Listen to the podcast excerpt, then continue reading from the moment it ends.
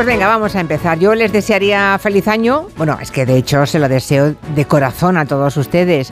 Pero ya ven cómo ha empezado el 2023 con un déjà vu, ¿eh? como dicen los franceses, pero esta vez en Brasil. Se empieza por no aceptar la derrota, luego se envenena con falsedades electorales de fraude a los seguidores, a continuación se humilla, se insulta, se deshumaniza al ganador y un día de pronto miles de personas se pasean por la azotea del Capitolio en Washington o por la explanada de los tres poderes en Brasilia. Trump y Bolsonaro tienen claramente quien les meza la cuna del fanatismo. El nombre de Steve Bannon, el deseado por toda la extrema derecha mundial, sobrevuela cuando se habla de una estrategia que se repite y que se basa en la suma peligrosa de ignorancia más fanatismo. Brasil ha resistido y lo ha hecho porque sus paredes maestras han aguantado.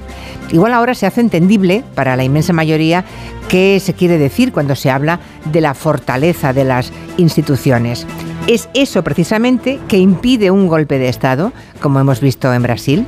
Afortunadamente el ejército brasileño ha estado del lado democrático, de donde nunca deben moverse, claro, sirviendo al pueblo y respetando siempre la decisión de la mayoría.